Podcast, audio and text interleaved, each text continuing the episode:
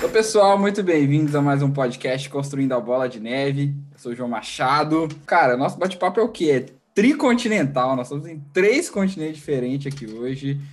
É, trilionário também, temos aqui trilhões da galera aqui ah. juntando o patrimônio de todo mundo, nós três, mais o príncipe que está sempre ouvindo. Então, não esquece aí de, de nos seguir aí no Instagram, nos seguir no YouTube, dar aquele like, se, se, inscrever.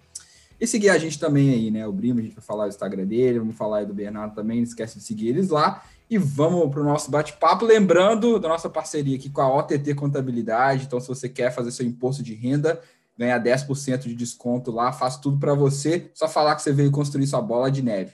Hoje temos aqui de novo, cara, diretamente aí da Arábia, nosso queridíssimo primo Camilo Manco, aí, que ainda não virou um camelo depois que tomou a vacina, mas está no caminho. O Eric, Salve. investidor das Arábia. Salam aleikum, fala João, beleza? Fala Bernardo.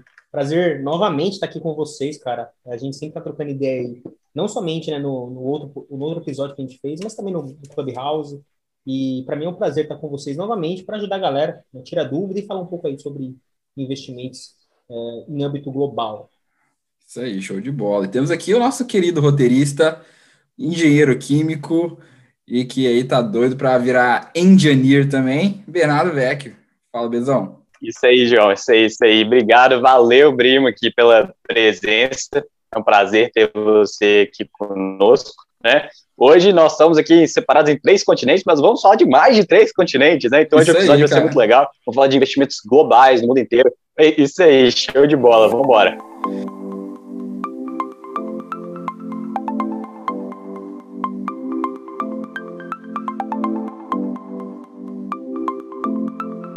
Cara, bom demais. Cara, vou começar aqui o bate-papo falando, né?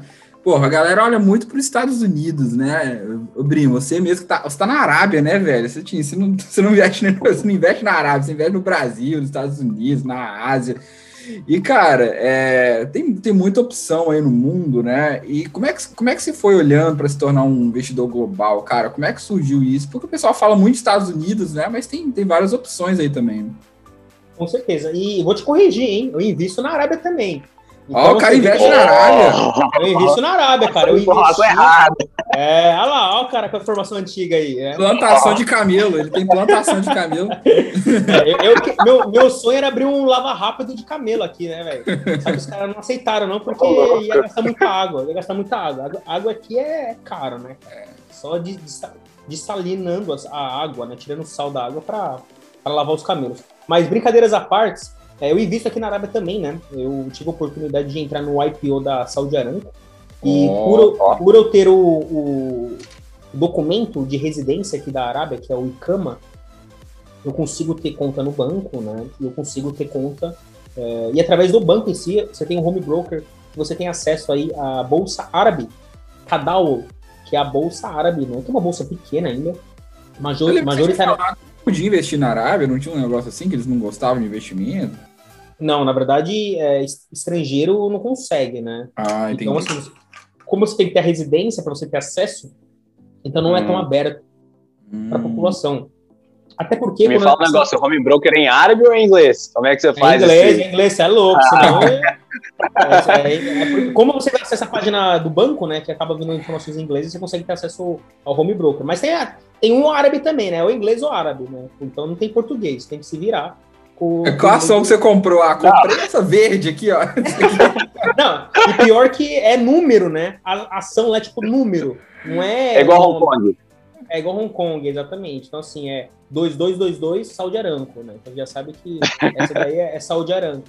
Então, eu comprei, participei do, do IPO, entrei pouquinho, só para falar, pô, eu investi na Arábia, né?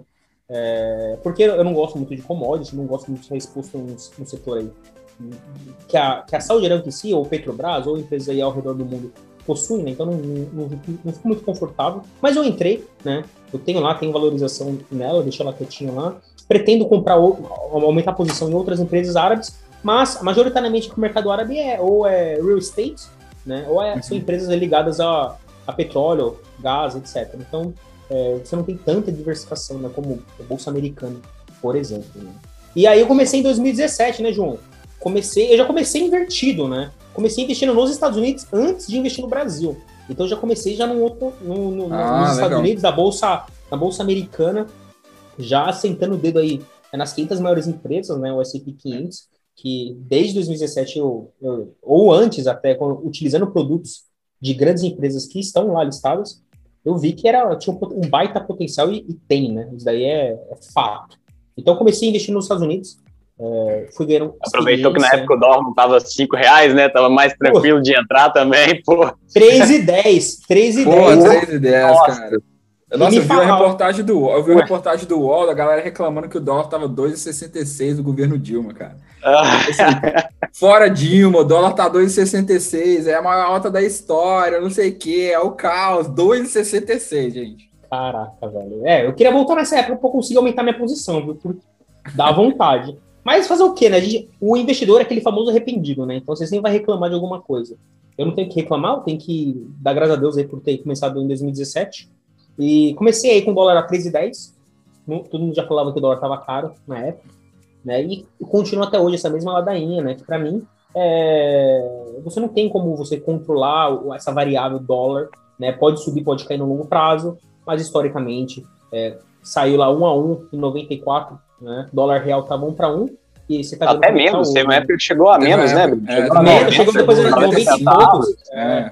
É. Exatamente, né? Então, assim, foi o cavalo paraguaio, né? Cavalo paraguaio, dá aquela arrancada, depois o negócio foi.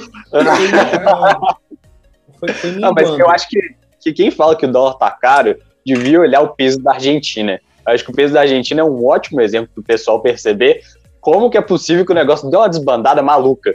Porque ao longo aí da, do, do primeiro é, século que a gente está vivendo aqui, anos 2000, a gente vê que ele estava ali alguma coisa 3, 4, 5, alguma coisa parecida com o nosso real, e depois desbandou para caramba, né? Foi para 15, deu aquela, aquela subida forte e depois subiu muito mais, né? Hoje, se eu não me engano, já estão uns 90 pesos cada dólar, então tem que tomar cuidado com essa questão do câmbio, tem que tomar muito cuidado com essa questão de estar apenas investido no Brasil. Ficar apenas investido no Brasil, acho que é um risco muito grande que as pessoas estão tomando, né? Tem que se atentar e não achar, ah, o dólar tá caro, pode ficar muito mais caro do que está hoje. Muito mais então, caro. tomar cuidado.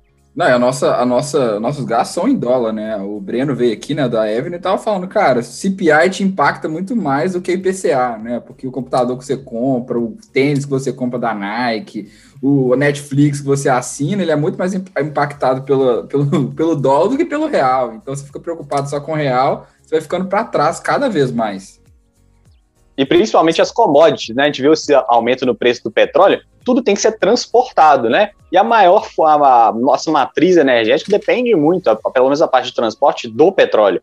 Então, se você está comprando alguma coisa, teve um frete, teve um transporte de, de um ponto A para um ponto B. Então, tudo vai subir de preço. Se Aí, o dólar petróleo, subir, né? Se o, agora se o Brino está feliz subir. com o sal de aranco. é, exatamente, né? Quando teve aquela crise lá da, da OPEP, lá, pelo amor de Deus, né? Explodiu o preço, subiu lá no alto, depois caiu. Por isso eu não gosto de ficar muito exposto em, em, em, petróleo, commodity, né? É muito volátil, né? Então, assim, Sim. às vezes sobe muito, mas às vezes também cai bastante. Eu procuro sempre, como eu falo para os meus, pros meus seguidores, eu quero paz, né? Eu quero paz. Problema já basta vários que eu já tenho. Não quero ter mais um, uma, uma dor de cabeça aí, que é os investimentos, né? Então, para mim, eu prefiro aí ter outras empresas. O pessoal fala de, ah, pô, é, empresas de aviação agora estão hiper descontadas, né? Não, pode até estar. Mais ou menos, né? Que já é, subiram bastante. É, subiram Southwest mas... lá, por exemplo, poxa, subiu, tá quase nas máximas históricas, batendo 60 dólares, o máximo foi 66. Tá? É, exatamente. A vacina agora tá voltando, tá todo mundo tá animado. Já, é, tá todo mundo animado. Mas assim, são empresas que dependem muito também do combustível, né? E quando esse preço sobe, tá muito as margens dessas empresas. Mais um, né, um, um item aí para você ficar atento. Por isso também não gosto e eu, eu tenho, quero paz novamente, né? Então é muito, é muito importante essas informações que vocês estão passando aí, de o investidor tem que se diversificar, é muito importante, né? E, e não ficar exposto somente na moeda real aí, porque é, essa desvalorização foi muito, muito forte. Claro que agora com essas mudanças aí, Copom subindo juros, isso pode no curto prazo dar uma segurado né, nessa desvalorização, o real começou a se valorizar né, perante até o dólar, que o dólar também estava. O dólar estava se valorizando perante as outras moedas, e mesmo assim o real estava se valorizando perante o dólar, né? Então isso é interessante, uhum. mas não dá para você ficar fazendo time. Vou esperar porque vai chegar a 4 reais. Isso daí uhum. é, é, uma coisa que eu não, não concordo. E eu tenho o mesmo posicionamento que você, Brima. Eu geralmente eu não gosto muito de investir em commodity não é a minha preferência. Mas acho que no cenário que a gente está vivendo agora, em que a gente tem, é, pelo menos eu vejo uma possível alta de inflação muito iminente, por causa de toda essa injeção de liquidez e de aumento do gasto público para poder combater a pandemia, é, e se a gente for pegar os dados históricos que a gente tem, pegar lá nos Estados Unidos os maiores períodos de inflação foi na década de 70, de 80, quem mais, melhor performou just, foram justamente as commodities, porque as pessoas não conseguem deixar de consumir as commodities. Elas precisam de continuar e dirigir para o trabalho, levar as crianças para a escola, precisa de continuar comendo, né? Então vai precisar de consumir soja, que a soja, né, entra em vários alimentos, milho, trigo. Então eu acho que tendo isso em vista, o momento pode ser propício para poder ter uma, pelo menos uma, alguma exposição e se salvaguardar desse problema de, de um possível é, aumento da, da inflação. Eu concordo com você, e, e, na verdade eu tenho uma commodity que é o ouro, né? Isso daí faz parte uhum. da, minha, da, minha, estratégia. Opa, eu, também. Desde, eu também. Desde, desde 2019 eu tenho ouro, né? O preço foi em agosto de 2019 eu comecei a aumentar, a iniciar e começar a fazer exposição no ouro, antes mesmo da crise, então assim, teve uma valorização bem bacana, né? A ideia de ter essa commodity não é para você ficar fazendo trade, sim, que é uma porcentagem, como você mesmo falou, né? Para você uhum. se proteger exatamente nesses momentos, né? Então eu tenho ouro, eu tenho um pouco de prata, né? Sim, parte de combustível, petróleo eu não sou muito fã, mas eu tenho ouro, tenho prata, que também acaba sendo ativos que, que tenham uma valorização aí um pouco mais interessante em momentos ou de crise ou até quando a inflação dá uma, uma disparada, né? Então sim, eu também concordo contigo que é interessante o investidor em si ter uma pequena porcentagem em commodities, né, para surfar esses momentos. Legal, legal. Boa. E só fazendo um comentário aqui a respeito do dólar também, eu acho que para quem está querendo comprar dólar é uma ótima notícia que o Banco Central está subindo, tá subindo juros. É, o problema é que eu acho que não dá para poder ficar muito animado, porque o que a gente tem que olhar, na verdade, é o juros real, né? E os juros real, você pega o juros de desconto a inflação, aí a gente ainda está vivendo aí uma, um cenário de juros negativo, negativo porque é, você, você vai ver as projeções de inflação em planta por volta de 5 a gente está com juros aí na casa de 2,75, então a gente está vivendo juros negativos. Então, para o investidor ser atraído pela nossa moeda, para poder fazer um investimento em renda fixa, pegar o dólar dele, vender, comprar real e fazer esse investimento, ainda não está sendo um cenário tão favorável. Né? Eu acho que o BC ele está dando essa indicação de que quer aumentar mais os juros, de que quer aumentar outros 75 bips na próxima reunião, mas tem que né, ter uma, um gerenciamento de expectativas também do que vai acontecer daqui para frente. Boa. Cara, mas vamos lá, a gente interrompeu o Brimo, o Brimo tava falando aí de como é que ele virou um, um investidor global aí, né, Brimo?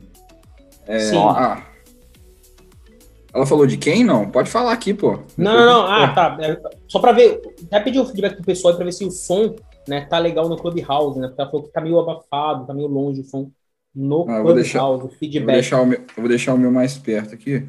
Então não sei se... É, eu tô tentando segurar o meu, tô um pouco mais perto. Tava Do. mais longe mesmo. Mas. Deixar dois é... microfones aqui em mim.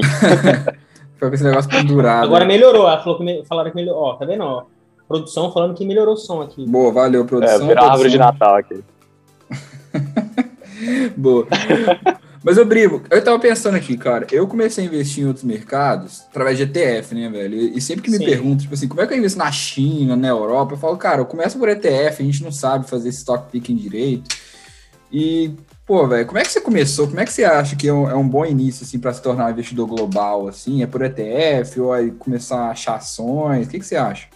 Pô, cara, é uma pergunta muito interessante, né, João, é, em relação a isso, porque o investidor, é, quando está começando, ele acaba é, ficando muito motivado, né? Ele tem, começa a fazer planos, minha carteira vai ter tudo isso de ação, tudo isso aqui de, de fundos imobiliários, né? e chega no, no final das contas, ele não consegue, por, como só, por, por, ser pessoa física, não ser um gestor, é, não ser um, um, analista profissional mesmo, né, é, acompanhar todos aqueles ativos. Então, é, é interessante né, o investidor ele, ele ter ciência das suas limitações. Né, isso daí não é degradante, ele fala, pô, vou investir por ETF. Nada disso. Né? E hoje em dia, pô, estamos em 2021, galera. O, o, do Brasil, as pessoas já conseguem começar a se expor de forma global né, em é, outros ativos e sem precisar ficar pagando é, taxas absurdas né, de manutenção, administração. Né? Quando eu comecei, não tinha nada disso, não tinha informação. Primeiro, que não tinha informação, esse boom de, de influencers começou em 2019, 2020, né? 2018, 2017, você não tinha tanta informação assim em relação a exterior. Então você tinha que quebrar mais a cabeça, né? Eu comecei estudando, comecei com ETF. Até hoje, as minhas maiores posições na minha carteira são ETFs. Eu não vejo nenhum problema em ter ETF ao invés de ter ação, né? Porque eu penso que no longo prazo eu vou estar protegido, né? Eu vou estar diversificado. E a gente sabe que a bolsa americana, galera, o S&P 500 em si, ele, ele é uma bolsa muito boa, tanto na parte de diversificação quanto na composição né, de carteira e também através de performance. Né? A gente olha sempre a performance do S&P 500, é, mas se você converte essa performance para real, se você vê o S&P 500 em reais, você vê que é uma performance absurda. Nos últimos 10 anos, até anotar as informações, nos últimos 10 anos... Exponencial, né? É, Exponencial. É, é, ela, ela retornou aí 25% ao ano, aproximadamente. Nos últimos 10 anos, 25 por ano. Qual gestor porque, fez isso, né? É, Qual gestor fez isso, né?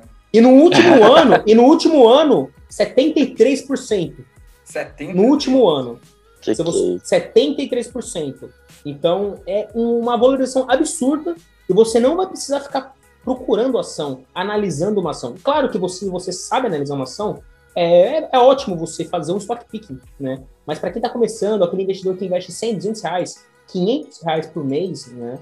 É, vale a pena ele começar a investir no Brasil mesmo. Você já vai ter grandes ETFs né, expostos é, em países, economias diferentes, empresas diferentes, né? A XP ela está trazendo bastante ETF novo, né? Eu já fiz vídeos no meu YouTube falando disso. Então, com 10 reais você já consegue comprar uma cota aí, né? É, começava, né? Porque agora já é. valorizou um pouco as cotas. Mas com pouco dinheiro você consegue começar a comprar e se expor aí à Europa, à China, a ouro, né? E, e provavelmente vai surgir muito mais, é, até mesmo nos Estados Unidos, né? Talvez você já tinha o VVB11, é, e, e, aí você consegue se expor aí outras economias e com certeza muito mais irão vir aí no futuro. Então, já um começo, a gente pode falar de cada um desses ETFs para a pessoa começar a se expor. E caso ela já tenha um conhecimento, caso ela tenha um planejamento mais de longo prazo e que, e que ela queira mesmo investir de forma como um investidor mesmo, né, exterior, colocando seu capital numa outra jurisprudência, debaixo das leis americanas, né, ganhando dividendos em dólar, aí ela consegue abrir uma conta numa corretora né, americana e mandar essas remessas para o exterior, que com certeza ela vai ter muito mais acesso aí a outros países e empresas. Cara, eu comecei com ETF. É, hoje os Estados Unidos. É, eu comecei com é, ETF. Hoje os Estados Unidos tem a bolsa mais diversificada do mundo, né? Então a gente tem tanto as, as ações americanas quanto também as ADRs e ETFs do mundo inteiro, né? Exato. Então é, é, é uma coisa fantástica. Eu acho que se tiver que escolher um lugar para estar, tá, a Bolsa de Nova York vai ser a melhor para você estar, tá, porque você não tem só os Estados Unidos, como tem a maior, a maior diversidade de ativos de outros países além dos Estados Unidos, lá a partir do, da, das outras opções que eles têm. Mas é, aí, Brima, é, eu não sei, se investe também em outros mercados diretamente, além aqui do Brasil, Estados Unidos é, e Arábia, porque, assim, existem também algumas desvantagens de fazer o investimento dessa forma. Então, a gente tem, por exemplo, a DR de empresas que elas não negociam é, de, de, uma maneira é, tão adequada que a gente gostaria, por exemplo. É, eu gosto muito da, da, da, Volkswagen, só que nos Estados Unidos ela, ela negocia como OTC. Tem a Nintendo também, às vezes o pessoal quer investir na Nintendo, só que a Nintendo também negocia OTC. Então, você vê uma vantagem, assim, de, de entrar em outros países diretamente para poder fazer esse investimento, de, de passar por essa burocracia meio chata ou, ou não? É, então, isso daí é, é, o que eu falei, vai muito do, do, do, nível de conhecimento que a pessoa tem, né? Se ela tem um nível de conhecimento adequado e se ela tem um, um volume a investir adequado, né? É, ela, vai, ela pode abrir conta em outras corretoras, né? Por exemplo, Interactive Brokers, né? Ela tem acesso uhum. às outras bolsas. Então, você consegue, através dela, é, ter acesso a outras bolsas e, e, investir diretamente em outras bolsas direto, né? Agora, você tem você... conta lá, Brimo? Não tenho. Eu tenho conta na Avenue Securities. Não, eu tenho na Avenue é? Securities. Para mim, ah. me atende muito bem. Me atende muito uhum. bem, porque eu tenho acesso a diversas ADRs, eu tenho acesso a muito ativo, né? E é, a Avenue Securities ela tinha uma custodiante, e eles estão migrando para uma nova custodiante, né? A Apex, e vai, vai desbloquear muito mais ativos. Então, é, out of the counter, vai desbloquear penny stocks, vai desbloquear muito mais. Vai ser, eu acho que eles tinham aproximadamente acesso a 3 mil ativos e agora eles vão ter acesso aí a aproximadamente 6 mil ativos. Então vai desbloquear muito mais opções para o investidor, mesmo com pouco dinheiro, ele vai conseguir né, fazer esses investimentos. Mas é aquilo, você está entregando para o investidor muitos ativos, penny stocks, então o risco também vai aumentar. Ele tem que saber dos seus riscos, porque ele não pode também colocar em qualquer coisa, né? porque o risco dele vai estar maior. Antes você tinha limitações, agora você vai liberar um pouco mais. Então, assim, as pessoas elas têm que entender, né? E tem que estar aí numa zona de conforto, porque se ela quiser começar a fazer coisa que ela não sabe, o risco é muito grande.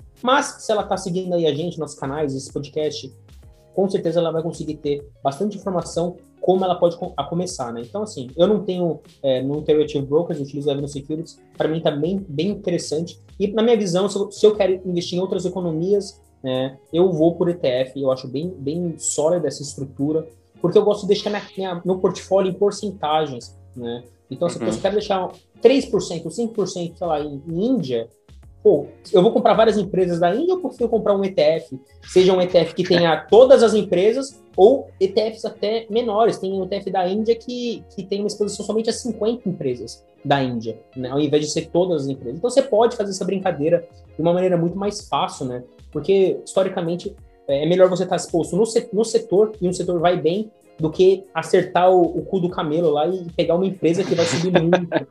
É muito difícil. Pode falar, pode falar isso aqui, cara? Eu falei cara, o, pode, ah, o cu do camelo é mais fácil do que o cu da mosca, né, velho?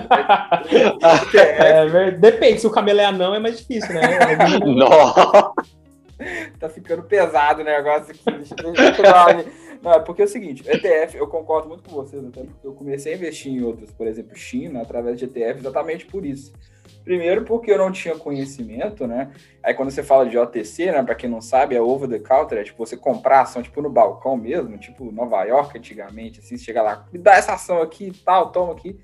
Então, isso aí é Negociar bem... diretamente com outra parte, João. Às vezes tem um é. intermediário, mas você negocia diretamente com outra parte. Isso, exatamente. Isso que significa over the counter é tipo em cima do balcão que significa, né? Então, basicamente uhum. isso. E aí eu não queria ter esse estresse, né? E eu vejo que muitas pessoas, poxa, como é que a gente vai esperar? Eu sempre falo isso que o cara que é pai de família, o cara tem que levar o filho na escola, o cara tem que preocupar com tanta coisa, que ficar pesquisando OTC. Então, assim, eu acho que para você se tornar global, por exemplo, todo mundo falando de China, né? China, China, China, China, China. Às vezes o cara só quer colocar o dinheiro lá e deixar a China crescer, né? Então aí coloca lá no ETF, fica tranquilo. E eu comecei assim, eu vi que dá, dá muito certo. Eu acho que para investir em mercados como um todo, assim, eu acho que é até melhor, porque é muito difícil, igual ele falou, acertar o cu do camelo é muito mais difícil. Então você coloca ali nas empresas. Ah, eu prefiro tecnologia, coloca ali nas empresas de tecnologia. Ah, eu prefiro. Porque tem ETF de tudo, né, velho? É impressionante, tem ETF que você quiser. Então, é, eu acho que é uma ótima opção. Se quer globalizar, tem vários ETF. Tem ETF de cannabis, tem ETF de empresa de web no, na China, o K-Web lá, né? Tem QQQ, que é só de tecnologia nos Estados Unidos. Então, é uma ótima forma de globalizar, é você ir pelo ETF. Falou da Índia também, né? Não, tem ETF que inclusive replica, às vezes, índices é, de maneira alavancada e inversa. É São uma horríveis. coisa maluca. Você tem toda a razão. Mas é uma coisa maluca a, a quantidade que existe disponível de ETFs. Mas você tinha comentado aí das penny stocks, né, Brima? E eu acho que é, é, vale lembrar também para o pessoal que está começando e que às vezes pode ficar interessado, porque ela é pequenininha, pode subir muito, mas é que as penny stocks elas também estão muito sujeitas a serem manipuladas. Então acho que isso aí tem que tomar muito cuidado, porque quanto menor for o market cap dela, mais fácil é de alguém tentar fazer uma manipulação artificial dos preços, para inflar aquele preço, depois sair e pump and dump, que o pessoal chama. Então, tomar cuidado com isso aí também, tá? Tomar cuidado sem, sem muito com o market ter, cap. E sem contar também você vai ter empresa aí com, em, em, é, com problemas financeiros muito graves, né? Em é, stocks, né? É, como, é, o caso da Oi, é, o caso da Oi no Brasil, né? Que caiu bastante, é a mesma coisa lá fora. Então, se você não souber o que está fazendo, né, é, é, bem complicado. Eu conheço gente que é, perdeu 20 mil dólares com penny stocks, né? O cara comprou e a empresa quebrou depois de um tempo. Eu conheço o fato de verdade, então, assim, tem que tomar cuidado com isso, tá? Não é brincadeira. É, se ela vale pênis, tem um motivo para isso, né, cara? Tá falando de preço. uma coisa que eu lembrei aqui é que o legal do ETF também é porque, por exemplo, eu até fiz um vídeo essa semana. Cara, imagina você comprar uma ação de cada empresa do S&P 500, né? Eu fiz uma conta de você comprar as 10 principais ia dar quase 10 mil dólares, né? Então, se assim, só as 10 principais ia ficar muito caro. Então, você compra o ETF, se todas as 500 lá, né, o S&P subir 10%, seus mil reais sobem 10%, seus 500 reais sobem 10%. Então o ETF é uma forma também de você se expor, que fica até em mais barato também, você não teria dinheiro para comprar todos aqueles ativos. É, né, nem só comprar, né? Gerir depois. Gerir os ativos. Exatamente. Você, tem essa rotação, Exato. né? Então você tem essa rotação de empresa saindo, empresa entrando. Pô, imagina você, você vai ter que estar 100% full time lá acompanhando, não faz muito sentido, né? John Bogle criou o ETF. É, John Bogle criou, criou o ETF exatamente para isso, para facilitar a sua vida, né? Então, eh, se você fizer isso manualmente, cara, o John Bogle vai se revirar lá no, no caixão, porque você não está utilizando um, uma ferramenta que ele criou, um ativo que ele criou que facilita a sua vida. E, e, pô, no longo prazo, bate o mercado. Você vai ver que 20 anos, 14% só dos fundos americanos conseguem bater né, o S&P 500.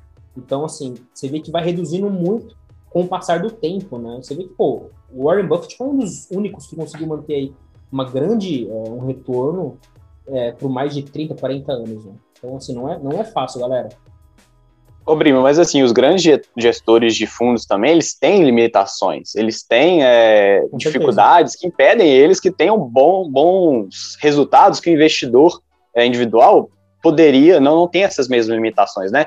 Então, eles têm grandes volumes, eles não podem entrar é, numa mesma hora numa ação, eles não podem sair de uma hora para outra, senão isso afeta muito o preço, eles não podem entrar em determinado papel. Então, é, eu, eu só discordo um pouquinho que eu acho que quem tem menos conhecimento de fato entra no ETF, que você vai estar tá mais diversificado. Quanto mais diversificado você tiver, mais protegido você vai estar, tá, mas o potencial de retorno que você tem também vai ser menor. Então, acho que à medida que você vai ganhando conhecimento, vale a pena começar a fazer o stock pick, porque Exato. você tem uma chance ali de ter um, um retorno menor, melhor e também de estar mais envolvido naquelas ações, no seu investimento. Você está investindo ali no índice, você está investindo em várias empresas, você não está acompanhando, né? você não tem um envolvimento. Enquanto que se você já está investindo direto nas ações, você, pelo menos você deve ter um envolvimento com a empresa. Você deve entender o que, que ela está fazendo. Então, isso aí acho que é mais saudável, né? Tá investido em algo que você está entendendo, que você acredita que tem potencial, do que estar tá investido de uma maneira é, muito ampla, assim, em diversos papéis. Concordo, concordo. E até uma pergunta que recebi lá no, no, no Instagram, né? Devo comprar a Bolsa Americana e, uma, e fazer stock picking de, de empresas que estão né, dentro do, do S&P 500, né? E, faz sentido, porque a participação daquela empresa vai ser pequena, né? Claro que você não vai comprar, to, eh, comprar top 10 é, do S&P 500 e também tem o S&P 500. Aí você vai ver que a correlação vai ser muito grande. Mas se você pegar uhum. uma posição, pô, eu gosto de Facebook, eu quero ter uma posição maior em Facebook, mas eu também quero seguir a Bolsa Americana. Nada contra, você pode fazer isso.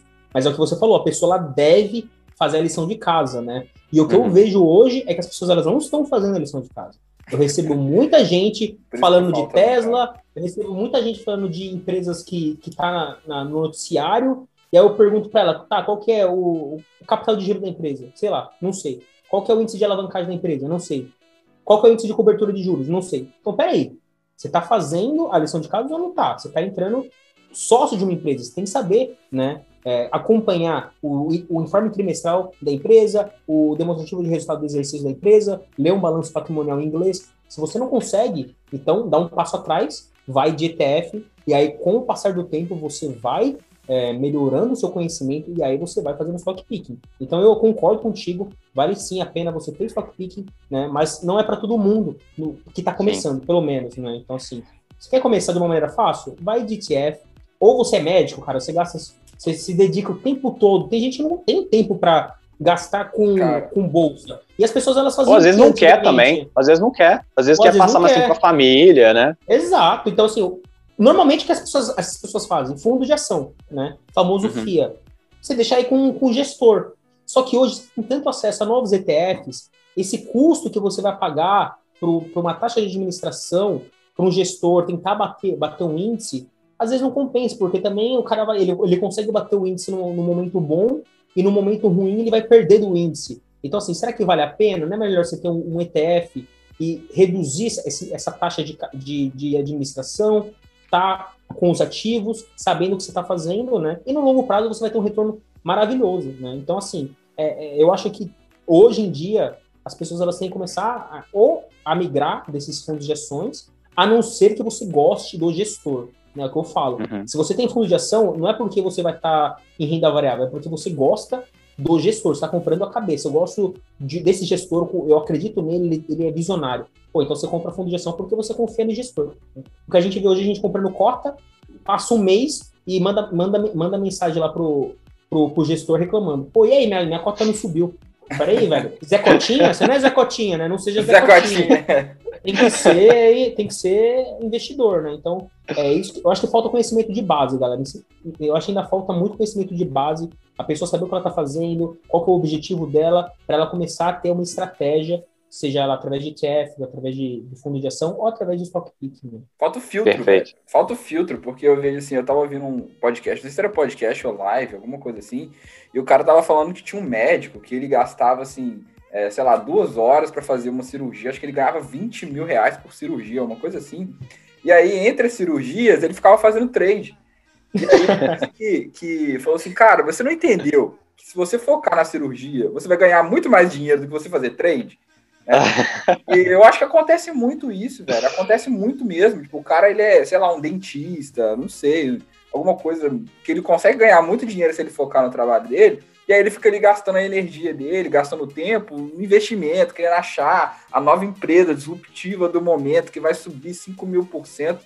Quanto que vale muito mais a pena, talvez, ele investir ali o tempo dele, ganhar 20 mil por cirurgia e investir esses 20 mil num ETF e não precisar ficar é, avaliando. Então, por isso que eu sempre falo, comecem com ETF, porque aí a pessoa, quando ela começa a investir em ETF, primeiro que ela começa a ver que a empresa, o bolsa não é cassino, segundo, que ela começa a confiar mais no mercado, e aí, terceiro, que ela tem tempo para fazer outras coisas. Ela não fica aquele cara que fica abrindo home broker o tempo inteiro, e aí ele começa a ver que, poxa, eu posso ganhar muito mais dinheiro com engenharia, com sei lá o que for. E aí, quando ele cria essa confiança, aí ele pode começar a fazer stock picking, porque aí ele vê qual é a empresa que está subindo mais, ele já confia mais no mercado. Se cair a Apple, ele compra feliz. Então eu acho que por isso que eu acho muito legal começar com o ETF e começar a entender o que, que você ganha dinheiro de verdade, né?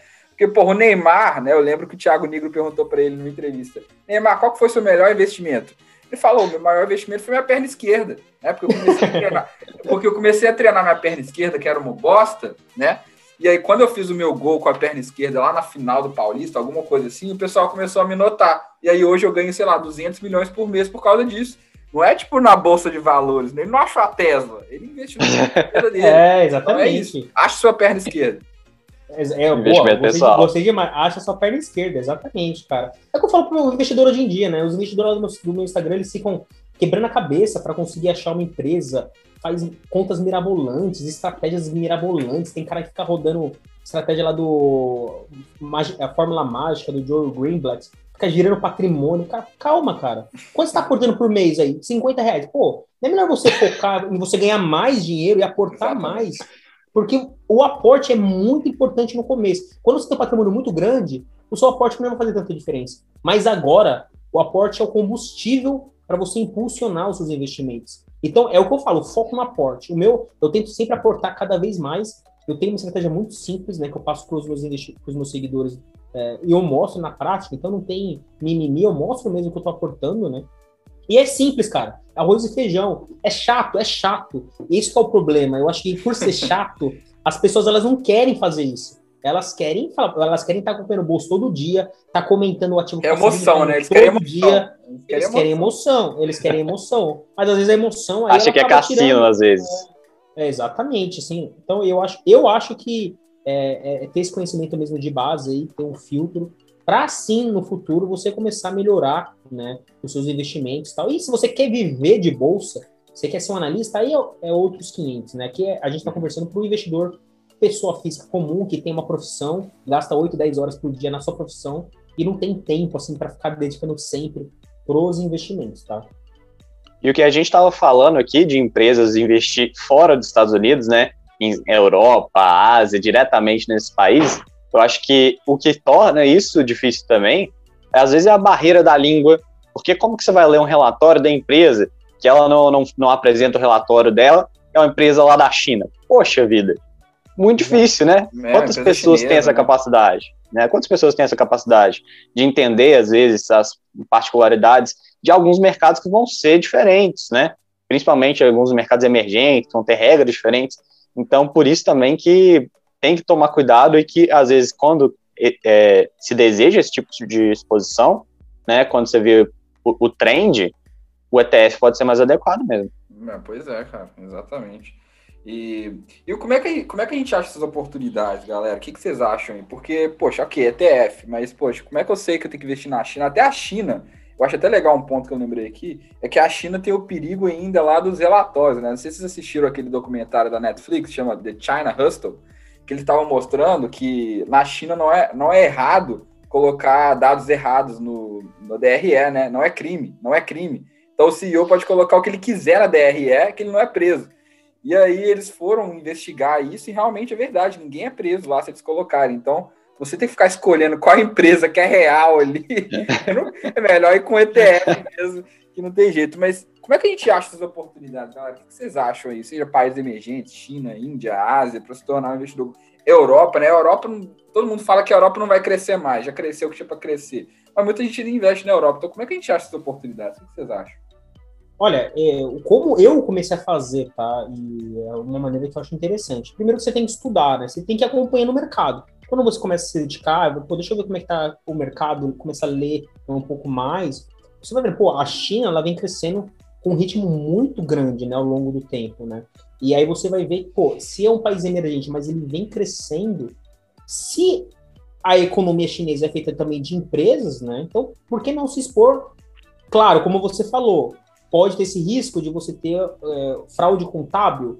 Por isso que você não pode colocar todos os ovos no mesmo cesto, no, na mesma cesta. Então você vai ter que já diversificar. Uma porcentagem você vai dedicar aí para você ter China, por exemplo. Né?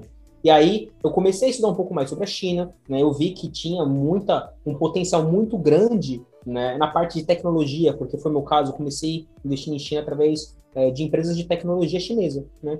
E eu falei, pô, tem muita, uma possibilidade muito grande de crescimento, porque a população é muito alta, é muito grande, só que ainda assim, é, majoritariamente já tem muita gente morando na parte rural, não é nem urbana, tá tendo essa migração, então você vê que a população é muito grande, mas pô, a porcentagem de pessoas que têm acesso à tecnologia ainda é muito pequena, né? Por exemplo, a China, ela, ela movimentou em uh, 2020 é, em torno de 1,5 trilhões de dólares com, com e-commerce, né, com, com, vendas através da internet. Enquanto os Estados Unidos movimentou 800 bilhões, alguma coisa assim. Ou seja, ela, ela movimentou muito mais, né? Mas você vê que é, a população ainda tem menos acesso à, à, tecnologia do que os Estados Unidos. Então você tem um potencial de ganho muito grande, né? E aí eu vi, pô, é interessante. Aí eu comprei lá o ETF Web, né, que é o ETF que ele vai focar nessas empresas de tecnologia e internet, e desde então ele vem crescendo mas você tem esses riscos. Ano passado, o Trump começou aí a, a, a ter essa, essa, briga política com a China. A gente viu que está tendo é, um, um, encontro né, no Alasca entre China e Estados Unidos para debater. Só né, tiro porrada de bomba lá na Alasca. Só tiro, só tiro porrada de bomba. Primeiro dia foi só samurai e, e, e army, mas no segundo dia o pessoal já está com samurai japonês. No samurai. Pessoal... Mas no segundo dia o pessoal tá no. tá, tá tranquilo, a pessoa tá só no, só no yakisoba, tá, tá tranquilo. Mas, mas eu, eu comecei desse jeito, tá, galera? Então, é, vendo um, poten um potencial de ganho interessante. Hoje em dia eu já tenho muito mais conhecimento sobre as empresas, então dá para você ver fazer um stock pick se tiver um ADR, mas também você tem riscos. Eu comprei China Mobile lá no, no, em ADR e ela foi deslistada né, da bolsa. Né? O Trump solicitou. Você tinha também, né, Bezão? Eu tinha, tive que vender. Eu tenho, na verdade eu tenho. Eu não vendi o meu, velho. Eu não vendi o meu. Ela que? tá presa, Ué? a minha posição, é, ela tá presa, ah. e aí eu tô esperando aí a corretora ela ver qual que vai ser os próximos passos, ou para fazer uma transferência de custódia, né? Ou não sei como vai ser essa, essa posição. Eu vi que tinha essa possibilidade de fazer é, a transferência mantive, de custódia lá para a é. Bolsa de Hong Kong. Mas eu, eu achei que não valia a pena, cara, ficar é, com isso, processo é. burocrático, né? Então. Exato. Então, quando você tem uma posição muito grande, aí você tem que. Como eu tinha uma posição pequena, para mim tá tranquilo, né? Tá lá parado, tá travado, vamos ver o que vai acontecer, mas tá tranquilo, né? Então, um outro ponto que é bem interessante, Hong Kong. Então, eu procurei também empresas que estavam listadas né, na, em Hong Kong, porque é, traz muito mais segurança na, no, na minha questão, né, de, de, ponto de vista. Então, eu procurei por empresas que estavam listadas em Hong Kong. E aí é até legal, porque a gente está falando de ETFs, né? Tem um ETF da China, que é o CSXZ, né? Que é China é, X on State, ou seja, são empresas que elas não têm uma participação do governo tão relevante nas empresas chinesas, porque você tem muita empresa chinesa. Então eles vão procurar uhum. somente empresas onde o governo ele tem uma participação de no máximo 20%.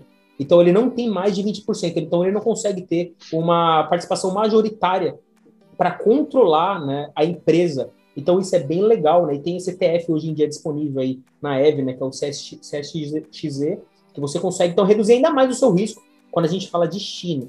Né? Mas assim, Ô, Brima, começar... mas você acha que isso funciona mesmo? Porque assim, lá a China ela vive num governo autoritário, né? Se o governo Sim. quiser mexer lá, ele faz o que quiser, né? Não, não é porque ele não tem a participação que, que é. ele vai ter ser impedido de, de mexer, ele faz o que quiser. Exatamente, tem esse risco, né? Mas eu acho que se você comparar um MX com um CSXZ, você reduz um pouco o risco se você comparar uma empresa que é 100% controlada pelo, pelo governo e uma que tem 20% de participação. Mas, claro, a gente sabe que um, um autoritário aí vai acabar, ele pode acabar influenciando de qualquer maneira. Por isso que você tem que colocar isso na conta. E aí você tem que ter uma porcentagem que você esteja confortável. Eu tenho China, eu vou ganhar com, esse, com essa é, é atualiza, essa, esse crescimento da economia, né? Mas eu também não vou estar exposto ao risco tão grande assim se caso aconteça alguma coisa com a China ou com essas empresas, né? Então, por isso que o ETF é interessante, você vai estar diversificado em várias empresas chinesas e grandes empresas chinesas, né? Não são empresas pequenas, são empresas que estão no nosso dia a dia.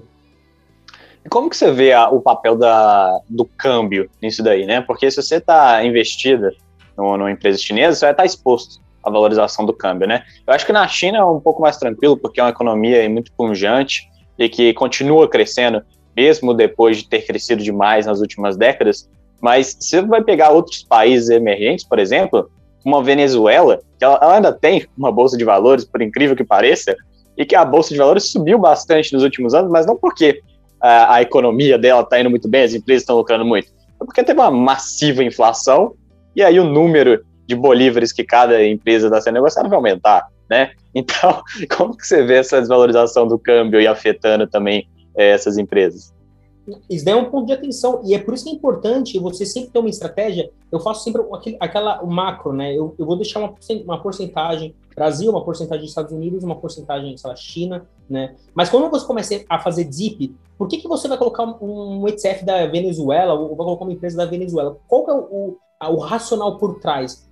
Provavelmente uma pessoa comum, ela não vai conseguir suportar ou ela conseguir ter argumentos para, pô, vou investir na Venezuela por causa disso, disso, disso, entendeu? Então você tem que uhum. ter um racional por trás. Se a pessoa ela consegue começa a colocar é, muita, muito país ou muitas bolsas, mas não tem um, um, um objetivo concreto, eu acho que ele já está pulverizando o seu, o seu, portfólio e o retorno possível, como o próprio João Sim. falou, né?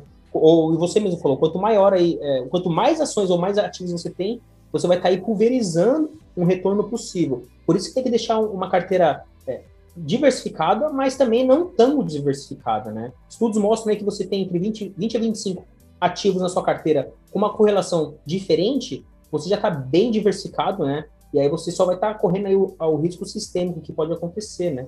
Então, é, é, muito importante você também ter essa diversificação. Em relação a, a moedas em si, eu estou bem tranquilo e eu acho que as pessoas deveriam tá procurando sempre o quê? Tranquilidade. A gente sabe que dólar é uma moeda mundial, a gente sabe que pô, o franco suíço é uma excelente moeda, né? Até mesmo a libra, o e euro, se valorizou em relação ao dólar desde lá do, do acordo de Bretton Woods, Se valorizou, né? exato. Continua, né? Então assim, são, uhum. são moedas que te dão uma segurança maior.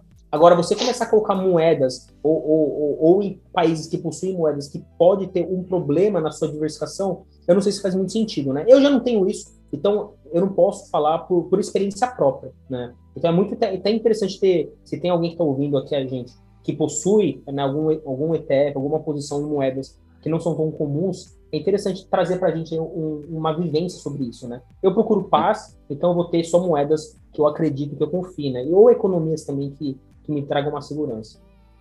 Você mesmo está exposto na Arábia, né? Eu não sei qual é a moeda aí da Arábia, mas eu não sei Saudi a você negocia. Saudi Real aqui. Saudi, Real. É. Ah, entendi. E... É, uma, é, é, uma, bolsa, é uma, é uma moeda que ela não, ela não tem muita volatilidade devido às reservas é, de dólar que, que, a empresa, que, que a Arábia possui, né? Então, desde que eu uhum. vim para cá, Desde que eu vim para cá, ele se mantém aí em 3,75 saúde real para um dólar, né? Então, a cada um dólar você tem aí 3,75 saúde real. Se manteve até hoje devido a essa, esse volume, né? Que a Arábia Saudita tem em reservas. Então, não tem essa, essa volatilidade. Então mantém bem estável, isso é bem, bem bacana, né? É, e aí eu, eu, não me preocupo muito aí com a volatilidade, porque não tem, né, no caso. Só, e o sol de real veio se valorizando ao longo do tempo com, comparado ao real, né, que vai se desvalorizando. É, essa estabilidade é muito boa, né? É muito boa para se ter uma carteira e ter uma tranquilidade quando você está investindo no exterior. Mas, assim, é, eu vejo também esse trend da China. A China vai ultrapassar os Estados Unidos, inevitavelmente, como a maior economia do mundo. É, e, com, e, como país, país como um todo, eu, eu, eu, tenho essa convicção de que ela realmente vai crescer mais que os Estados Unidos. Mas eu, eu tenho uma, uma certa dificuldade de, de investir em coisas que eu não estou entendendo o que está acontecendo. Por isso que eu não gosto tanto de ETF, porque tem um distanciamento ali de, de, de você entender tudo que está acontecendo, do que, que aquelas empresas realmente estão passando. Por isso que eu gosto mais do Stock Pick, de entender o que está acontecendo, entender a proposta. E aí, quando a gente vai ver é, empresas individuais que existem hoje negociadas na Bolsa de Nova York, eu vejo muitas empresas que têm muito mais potenci é, potencial para poder crescer do que o mercado chinês como um todo. Geral. Né? E, e, eu, vejo, eu vejo algumas oportunidades fora, como eu tinha comentado aqui, por exemplo, Volkswagen, que é negociada lá na, na Alemanha, mas é, de, uma, de um modo geral, eu vejo as maiores oportunidades dentro do próprio Estados Unidos mesmo. Né? Não, não a economia como um todo, mas as diversas oportunidades de empresas inovadoras, disruptivas, que estão sendo criadas lá. Então, eu acho que faz parte também, é, para poder fazer encontrar esses ativos, que o investidor ele faça, é, tem um processo de screening, né? Tem, não, não fazer uma, uma análise minuciosa de cada uma das empresas, mas ter um processo de screening e gastar um pouco de tempo é, regularmente, que seja uma vez por semana, para poder fazer um processo de screening e avaliar, de acordo com os critérios que o investidor tem nesse screening, o que, que entra, quais empresas ali que estão entrando dentro dos critérios. E aí, vendo a partir dessas empresas que entram dentro dos critérios, é, aquelas que realmente são dignas de receber um aporte. Então, acho que é, às vezes é interessante também ver é, esse, essas empresas que as pessoas estão falando e submeter elas ao seu processo próprio de screening. E se passar, depois você vai lá e avalia ela com mais calma para poder ver se ela realmente é um investimento que vale a pena.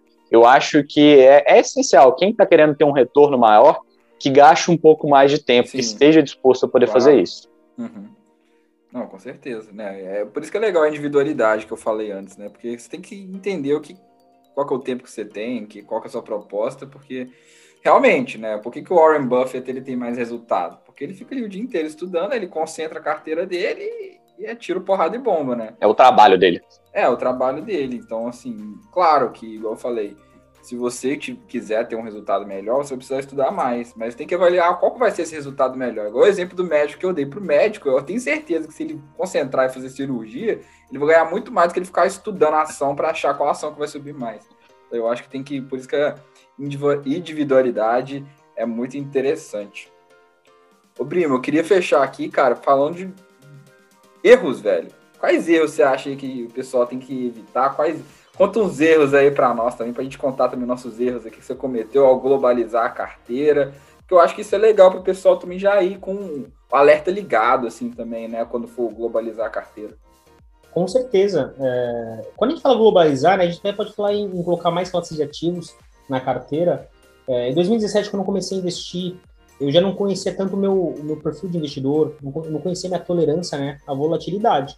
Quando a gente fala de outras economias, com certeza vai ter economia que vai ser muito mais volátil do que outras, né? Então o ETF ele vai estar sendo aí negociado e vai ter uma volatilidade muito maior. E você tem que entender, né, qual que é o, seu o seu perfil de investidor para você saber se vale a pena você colocar ativos com mais volatilidade ou não na sua carteira, né? Eu não vou pegar, falar para um senhor de 60 anos, pegar a sua economia que está na poupança e colocar em Bitcoin, por exemplo. Né? Porque você vê que é algo que... do Bitcoin, né? Verdade. É, e foi algo, foi algo que eu passei e que me deu problema, né? Não me deu problema porque eu não... Eu não problema assim, porque eu não Você colocou todo o seu dinheiro no Bitcoin? Não, 2017 eu comprei Bitcoin, né? Comprei assim, comprei é, uma grana relativamente alta em Bitcoin em 2017. O pico era 20 mil dólares. Né? Ah, eu lembro, cara. Eu só que é essa onda aí. Então, só que ele teve, teve a correção, né? E eu não, tava, eu não conhecia ainda meu perfil de investidor. Essa correção me assustou. Eu falei, peraí, peraí, peraí, alguma coisa está errada. Tô, não consigo dormir, tô toda hora olhando aqui o Bitcoin, já tô passando, tô com fome aqui porque eu não consigo comer mais, tô só olhando o Bitcoin, Bitcoin. E aí eu fui dar um passo atrás. Eu vi, peraí, qual é o meu perfil de investidor? Eu deveria estar com essa porcentagem tão grande exposta em Bitcoin? Não, não deveria. Eu comecei errado. Então foi algo que eu aprendi. Eu saí da posição com prejuízo, né? E aí eu comecei a estudar um pouco mais sobre é, perfil de investidor, a diversificação que eu deveria ter na minha carteira. Quero Bitcoin? Quero, mas qual que é a porcentagem que eu estou disposto né, a perder com o Bitcoin? E aí sim eu comecei a montar uma estratégia interessante. Então, um erro que eu vejo muito das pessoas é hoje estar tá, é, 100% alocado somente em uma economia, que é o Brasil, sendo que do home broker dela no Brasil, ela consegue lá digitar XINA11, ela já vai ter acesso ao ETF da China. Então, através de um ETF sendo negociado no Brasil, ela tem acesso a uma outra economia, a outras empresas, né? Ah, não, como o Bernardo falou, Europa pode ter um desconto aí intrínseco, né? A economia da Europa ela não vem bem.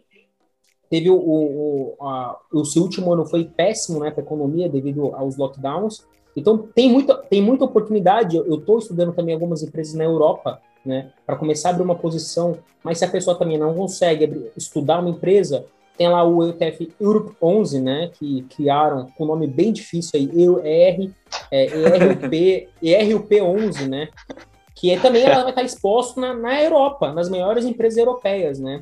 Então ela consegue com pouco dinheiro hoje começar a diversificar. Então ela tem que ter uma estratégia. Eu acho que um erro de muito investidor é começar a investir sem ter uma estratégia, sem ter um objetivo. Você quer investir por quê? Para se aposentar, para comprar uma casa, para comprar um carro, para viajar.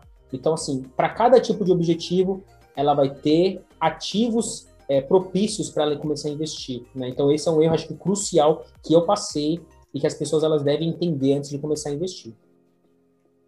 Você tem um aí para contar, Bezão? Conta para nós, eu tô curioso.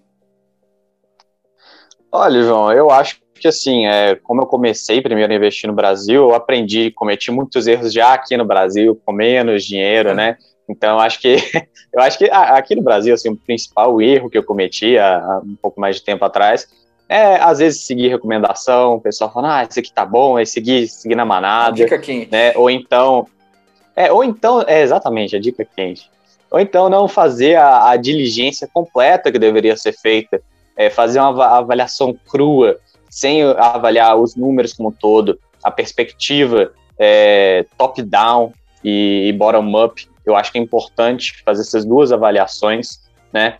E não, não, não realmente nem às vezes é, olhar direito é, o balanço da empresa, né? E assim, nos Estados Unidos eu acho que eu já tinha aprendido muito mais, né? Depois que eu comecei a investir lá, mas acho que até hoje uma das lições que eu, que eu pego é justamente com esse caso da China Mobile, que é qual que é a interferência que o Estado tem naquele papel eu acho que é importante fazer esse tipo de, de, de diligência e colocar ali dentro do risco é, intrínseco do papel, porque quando o Estado está querendo mexer ali, fica tudo muito imprevisível.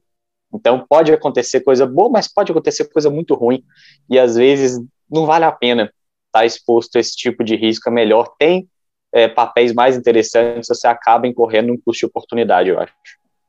Cara, é isso. E uma coisa que eu percebo, que, que eu cometi um pouco disso também, é que o pessoal ficou olhando demais é, para o preço do ativo, assim, né? Porque quando você olha para os Estados Unidos, por exemplo, você vai ver lá que ah, uma ação custa, sei lá, Tesla, 700 dólares. Aí você fala assim, porra, que isso? Né? Aí você vai olhar a Amazon, 3 mil dólares. Você fala, nossa, mano, que isso, cabuloso. Então, assim, aí às vezes você acaba ficando de fora porque você acha, ah, tá caro, né? Por 3 mil dólares. Aí, por exemplo, eu lembro que a Amazon, quando eu olhei ela pela primeira vez, ela tava assim, 1.200 dólares. Assim, ah, esse aqui. E eu gostava da Amazon, estudei, falei, nossa, cara, baita negócio e tal. Aí eu fui olhar ação 1.200 dólares. Falei, nossa, aí não dá. Mas aí depois ela subiu aí, tá mais de 3 mil hoje. Né? Então, uma coisa que eu acho que quando você olhar é entender a, qual que é o contexto também, né? Porque se você não entender o contexto que está acontecendo, você vai ficar ali fissurado no preço, fissurado no mercado, vai seguir a manada. E eu acho que esse que é o principal ponto. Né? Eu acho que o Brimo pegou num ponto que é essencial. Qual que é o seu objetivo? Por que, que você está investindo? Se você não definir isso, acho que você não tem que comprar nem, nem no Brasil, nem em lugar nenhum. Tem que definir Exato. Qual que é o deixa seu... o dinheiro na Selic lá, deixa o dinheiro na Selic e vai estudar, né? Vai estar tá rendendo para você é, um, um, um, dinheiro que é seguro, né? Teoricamente. Então, vai estar tá perdendo menos, né, Brimo? É, vai estar tá perdendo, perdendo, menos. menos. É, vai estar tá perdendo menos, mas pelo menos. a inflação está comendo. É, é, melhor ele perder menos do que ele botar num ativo ruim e perder muito mais, né? Sem saber o que está fazendo. Então Sim, é melhor dúvida. a pessoa estudar e depois ela começar a migrar aos poucos, né? Essa grana. E também eu acho que isso é um ponto interessante. Migrar aos poucos, né? Migrar Se você tem aí, é, tem uma grana muito alta ou tá vindo de poupança, tá vindo de renda fixa, comece a migrar aos poucos, né? Porque a chance de você pegar um pico aí com uma grana muito alta e se tiver uma correção, pode aí te, te dar uma impactada severa no seu patrimônio. Mas se você for migrando aos poucos, eu acho que você consegue ter um, um uma dissipação de preço que é bem interessante, né? As pessoas elas veem muito preço, né? Muito pre... Eu vejo muito gente falando, pô, a Itaúsa é barato, Itaúsa é barato, ou MXRF é barato. Sim. Mas é porque eles dizem 10 reais, né? Mas aquele preço não quer dizer valor, né? Uma coisa é uma coisa, outra coisa é uhum. outra coisa. Uma ação que está 1.500 pode estar tá barata, e uma ação que está 10 pode estar tá caro, né? Então, assim, é, não veja só o preço que está na tela, né? Que é só uma cotação, né? Veja o que está por é, trás. Uma lição né? básica que eu acho que a gente pode passar para o pessoal é não olhar o valor que cada ação está sendo negociada. Olhe o market cap se você deseja ver quanto que a empresa está sendo negociada. Market cap é o valor, valor... total, para quem não entende, né? O valor total da, da empresa. É, você pega o número de ações que a empresa tem e multiplica pelo preço que ela está sendo negociada. Tá? Então você vai ter o valor total que ela está sendo negociada no mercado. Então, avaliar isso se você deseja ver como está a precificação da empresa no mercado. Porque o preço de cada, de cada papel, de cada ação, ele só vai te indicar se ele vai, se vai ter um impeditivo grande de você entrar com poucos recursos ou pequeno. Se tem uma ação sendo negociada ali a, a 50 dólares, mais tranquilo de entrar. Se tem uma ação sendo negociada a 5 mil dólares, mais difícil de entrar, tá? É, eu acho que isso é importante do, do pessoal ter, ficar ciente, porque esse tipo de confusão pode levar a, a, a erros na hora de investir muito graves. É a própria Oi, né? Esse é o grande problema, porque a Oi ali, um, dois reais, o pessoal acha, ah, é baratinho, né? aí tem o exemplo da própria, é, eu falei da Amazon, mas depende, depende do número de ação, né, pessoal? Então, assim, às vezes ela tem muitas ações, então aí divide por muito, então o preço fica barato. Se ela tem pouco, divide por pouco, o preço fica da, da tela, né? O preço de tela fica um pouco mais caro, então eu acho que tem que e é legal do, da, da Bolsa Americana também é isso, né? Você não tem essa limitação como você tem no Brasil. Se você não tem um preço aí, pelo menos de uma DR, você não consegue, de um BDR, você não consegue comprar uma ação, né? É, nos Estados Unidos, não. Você tem um dólar, sim, você compra o que você quiser. Um dólar você compra parcela, uma ação de 1.500, né? Você vai comprar uma, uma porcentagem bem pequenininha, mas, mas você já vai estar exposto. Né? Então, assim. Depende da corretora, é... né, Brima? Tem corretora que não é, permite, é, porque isso aí vai da, da corretora. É, depende da corretora, mas sim, corretoras é, taxa zero, corretoras em português acessível, elas permitem isso, né? Então, é bem tranquilo para aquele investidor que está começando, tem pouco dinheiro, mas quer fazer aportes constantes, né? A Evno mesmo, ela permite você fazer isso. Então, é bem mais tranquilo, né? Por isso eu até falo para as pessoas que estão começando, não quer inventar de abrir uma conta numa corretora aí que ou não permite você é, ter é, essa fração de ação, ou eles solicitam um montante, ou eles cobram custódia. Começa com o básico, não é porque você tem uma corretora taxa zero que ela vai ser ruim, né? Então, procure pelo básico, e essas corretoras elas estão cada vez mais trazendo inovações, né? E essa competitividade é saudável, e quem vai acabar ganhando vai ser o investidor, no final das contas.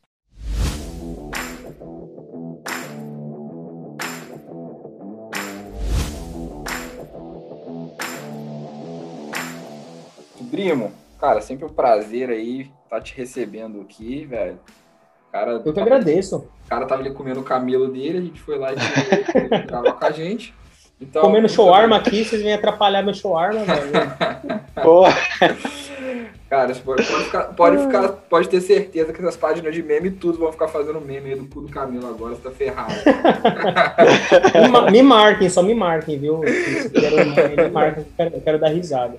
Pô, é, muito é, obrigado. Deixa a rede social pro pessoal aí, cara, seu canal do YouTube. Arroba investidor.dasarábia, meu Instagram, onde eu falo de investimentos no exterior, principalmente, né? Eu sempre respondo o pessoal nos meus stories, é, tem dúvida, eu sempre deixo caixinha para vocês colocarem as dúvidas.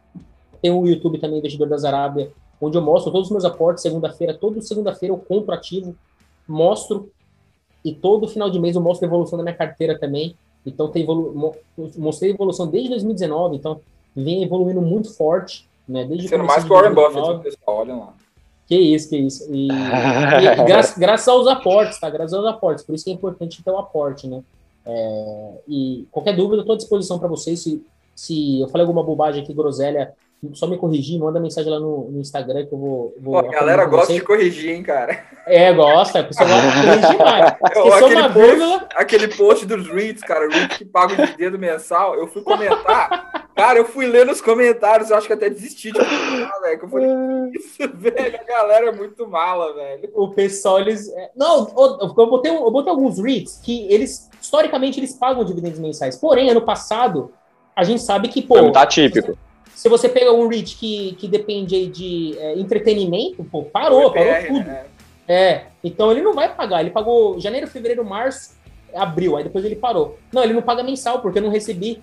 Né? Pô, peraí, vamos lá. O objetivo do post é informar, mas é claro que você vai ter que estudar, eu não estou indicando que você compre, né?